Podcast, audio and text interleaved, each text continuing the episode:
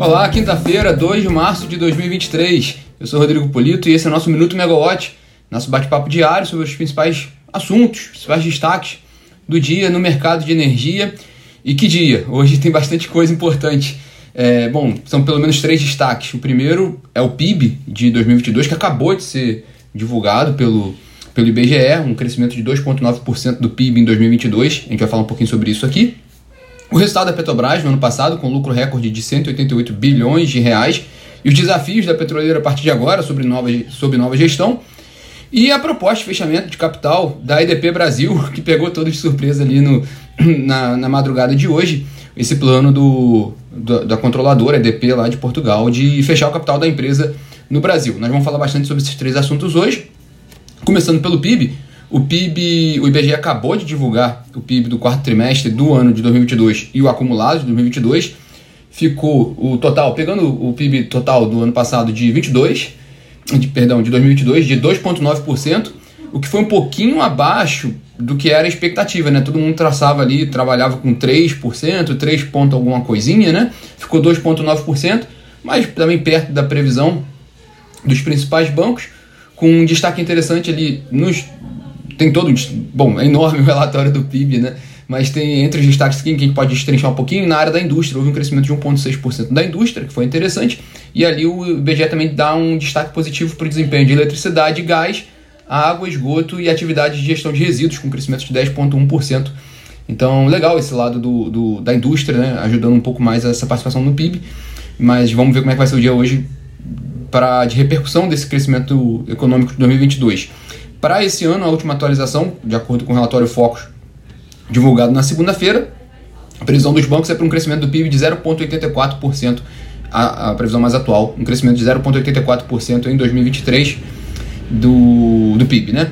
Bom, esses dados são muito importantes, o, o que já acabou de sair, 2,9, que é um dado oficial, mas as previsões também para esse ano, são importantes para o planejamento futuro, não só do governo federal, é, também para a EPE, para definição de, de, de políticas, é, para o ONS, para a operação do, do sistema, planejamento futuro da operação, mas também para as próprias empresas do setor para elaborarem seus planos de negócios, para poder também acompanhar o quanto que ela acredita que vai crescer o mercado, para poder também desenvolver novos projetos. A questão é que a gente fala isso aqui algumas vezes, é que o crescimento da economia não tem se traduzido exatamente no crescimento da demanda pelas distribuidoras. Né? As distribuidoras estão sobrecontratadas e a demanda lá, o cenário é bem, mais, bem diferente um, do crescimento do PIB que a gente viu aqui agora. Porque nós temos visto uma expansão maior pelo mercado livre de energia, o que torna o trabalho desafiador para a EPE, porque ela é mais, é mais complexo para mapear esse crescimento, como também pelo crescimento da geração distribuída né, no, no, já ali na, na área de consumo das empresas. Então, esses dois fatores, o crescimento do mercado livre e o crescimento da GD, afetam um pouco o crescimento da demanda. Então fica cada vez mais difícil a gente fazer uma, uma ligação ali entre o crescimento do PIB e o crescimento da demanda. Existe, claro, mas é cada vez mais difícil de, de, de fazer um balizamento para a gente projetar para frente, né? É, bom, hoje o dia vai ser, claro, de repercussão grande do PIB, então os, os principais jornais vão ficar muito em cima desse assunto hoje. É, mas vindo para a nossa área de energia, agora pela manhã, na madrugada de hoje, né, veio essa, essa bomba. A EDP Brasil informou que a sua, controla, sua controladora EDP de Portugal lá, a EDP de Portugal encaminhou à, à Comissão de Valores Imobiliários no Brasil o pedido de fechamento de capital da EDP Brasil. É, o processo foi lançado hoje e tem um cronograma esperado ali da ordem de sete meses aproximadamente. Então a ideia da EDP é fazer essa operação toda ao longo deste ano e de acordo com a EDP Brasil não vai haver mudanças na operação no país. Vai ser feita a operação do fechamento de capital, mas a EDP Brasil mantém seus negócios aqui no país. Hoje vai ser uma, a gente acabou de colocar matéria na plataforma, a Camila Maia ultra eficiente já colocou, já deixou disponível para quem quiser mais detalhes sobre essa, sobre essa informação, inclusive a proposta da EDP da controladora é de um pagamento de um prêmio de 22% acima do valor do preço da ação da EDP Brasil de ontem. A EDP ela tem, vou até pegar rapidamente aqui, ela tem a, a, a, controladora EDP lá de Portugal tem quase 55% de, de, das ações da empresa e o restante são negociadas na B3 aqui no, no Brasil. É, e, a, e a EDP Brasil é uma empresa considerável, gente. A gente falou dela aqui por causa do resultado desse ano, né, do, do resultado de 2022 que foi divulgado esse ano, nessa semana. ela possui quase 3 gigawatts de capacidade instalada de, no seu parque gerador, quase 3 mil quilômetros de linha de transmissão, duas distribuidoras, a EDP no Espírito Santo e em São Paulo também, empresa com longa data no, no, no mercado brasileiro, então é uma companhia relevante que está passando por esse momento aí dessa decisão da controladora de, de fechar o capital dela. É, hoje o, o grupo EDP vai fazer uma apresentação do seu planejamento estratégico lá em Londres, às 10h30 aqui do Brasil, e aí certamente isso vai ser muito falado lá, porque é, ela vai explicar um pouco mais do que, que ela está planejando, né? Com essa proposta de fechamento de capital. A, a gente também acompanha esse evento ao longo do dia. E ainda na área de energia, a ANEEL faz hoje uma audiência pública sobre revisão tarifária periódica da Enel Ceará, é, lá no Ceará. É, essa revisão tarifária ela ocorre, né, a ideia é que entre em vigor em 22 de abril, mas a, a ANEL segue aquele trâmite da, da, da, revisão, fazendo, fazendo audiências públicas, conversando com, com, a, com, as, com, a, com, a, com a sociedade. E a expectativa, a proposta da ANEEL é de uma alta de 3,62% para as tarifas dos consumidores cativos da Enel Ceará. E na área de petróleo e gás, falei que o dia hoje estava prometendo, né? A Petrobras realiza agora pela manhã uma teleconferência com analistas e investidores para explicar esse resultado de ontem, um resultado muito forte, o, o lucro de mais de 188 bilhões de reais no ano passado, lucro recorde.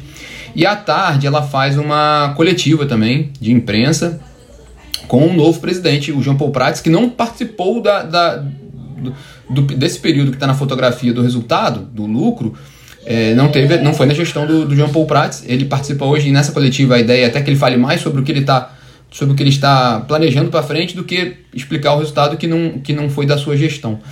É, o fato é que a Petrobras teve esse lucro recorde de 188,3 bilhões de reais, com uma alta de 76% em relação a 2021, mas esses dados principalmente dados operacionais que já eram conhecidos, e esses dados financeiros também não, não chegam a ser surpreendentes, porque já eram, de certa forma, esperados. O, o, o que está hoje em discussão com relação à Petrobras é como ficará a distribuição de dividendos a partir de agora, porque há uma sinalização forte do PT, o partido do, do governo federal, de que a Petrobras reduz essa distribuição de dividendos. Embora o maior acionista da Petrobras é a União, mas o PT não, ele, é, o, o partido é, defende que não faça esse pagamento de dividendos, que a companhia invista esse dinheiro, também é uma, é uma visão estratégica também.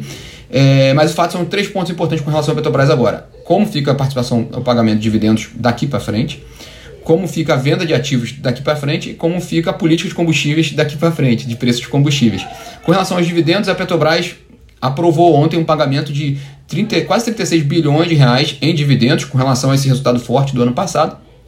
Mas nessa, nessa, nessa distribuição de dividendos já houve uma, uma indicação de uma proposta de retenção de 6,5 bilhões de reais do, do lucro pa, para, para fazer reserva ali de, de, no, dentro da companhia. É, em venda de ativos, houve também agora a decisão do Ministério de Minas e Energia, né, a solicitação do Ministério de Minas e Energia à Petrobras para suspender o programa de venda de ativos por, por 90 dias, até que o governo elabore de fato o plano energético nacional. Então, ele não é, há um pedido forte do Ministério para que a Petrobras agora não venda ativos. Muito em linha com o que já, já era um pouco esperado pelo, pelo mercado, dada a mudança na, na, na orientação da companhia pelo, pelo perfil do governo que assumiu. Isso, isso, é, isso foi muito claro, muito transparente, não há nenhuma. É totalmente dentro do que era previsto. E com relação ao preço dos combustíveis, a Petrobras, a gente lembrando, lembrando que a gente falou muito essa semana aqui, né? A Petrobras aprovou uma redução dos preços da gasolina e do diesel, junto com a remuneração da gasolina pelo, pelo governo federal. E há essa preocupação no mercado hoje, como é que vai ficar essa política de preços combustíveis a partir de agora.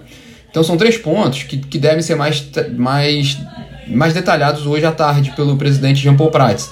O, como, como deve ser a nova política de dividendos, pelo menos um, um, uma ideia do que pode ser, um esboço, com, o que a gente vai esperar de programa de venda de ativos daqui para frente, com essa indicação do Ministério de Minas e Energia para suspender o programa por 90 dias, e o que, que a Petrobras planeja ali para os preços de combustíveis, já que também o, a, a, o, governo também não é muito simpático ao a fórmula atual da paridade de preço de importação, que, que obriga a companhia a seguir de fato o preço internacional. Também se ela vai fazer um novo modelo, também que ela possa detalhar um pouco mais do que, que ela do que ela está pensando em fazer. É, enfim, há muita incerteza hoje com relação à Petrobras nesse, nesse início de ano. É, ontem também houve dois resultados de petroleiras brasileiras. Um foi a PetroRio, que agora se chama Prio, né? um lucro líquido de 700 milhões de reais, 711 milhões de reais, com uma alta de quase 200% em relação a 2021. Mas um destaque legal aqui da, da PetroRio é uma coisa que a gente vê realmente reduzindo bastante, é o, o custo de extração de óleo da companhia, o que é, chama-se lifting cost, que caiu agora para 8,6 dólares o barril, menor resultado da companhia histórico e que se traduz em eficiência, né, em produtividade. Então é um indicador importante que a, que a PetroRio tem conseguido divulgar para o mercado. E a Enalta, outra petroleira importante do país, teve um lucro líquido de pouco mais de 380 milhões de reais. Foi uma queda de 73% em relação ao ano de 2021, mas por causa, isso a gente falou sobre algumas empresas aqui, né? A base de 2021 é, era maior por causa de alguns efeitos não recorrentes. Se não houvesse esse fator, o, o lucro seria praticamente em linha com o que foi alcançado em 2021. Pela correria do dia de hoje, a gente não conseguiu detalhar mais ainda os balanços, falar um pouquinho sobre a produção dessas companhias, mas elas também disponibilizam essas informações, já estão todas públicas. E também, no caso da Enalta, a Enalta faz uma reunião também hoje, duas horas da tarde, com investidores para comentar seu resultado, e a Prio faz, essa, faz esse, mesmo, esse, esse mesmo evento, essa teleconferência, às três horas da tarde. Fechando a agenda, a, a Lupar, enfim, que a gente tinha falado que ia divulgar, a gente falou no início da semana, né, mas na verdade ela divulga hoje, enfim, ela divulga esse resultado do quarto trimestre de 2022, é, hoje no final do. depois do fechamento do mercado. Lembrando que a Lupar é uma importante companhia, principalmente na área de transmissão de energia, quase 8 mil quilômetros de linha de transmissão, mas também com quase 1 giga de capacidade, quase 1 gigawatt de capacidade instalada em seu parque de operação, então uma importante companhia do, do setor elétrico brasileiro. Bom, esses são os destaques de hoje, com voltando aqui a três pontos, né? PIB, hoje vai ser muito falado, EDP, hoje vai ser também dia de, de digerir a, a notícia e, e saber como, um pouco mais dos planos da EDP lá de Portugal para a EDP Brasil, com esse fechamento de capital, e Petrobras, o máximo que a Petrobras pode dar ali agora de informação para, todo, para todos nós, não só investidores, mas para a sociedade, sobre o que ela pretende de dividendos, venda de ativos e política de preços de combustíveis. Bom, pessoal, esses são os destaques dessa quinta-feira. Amanhã a gente está de volta aqui às 9 horas da manhã. Tchau, tchau.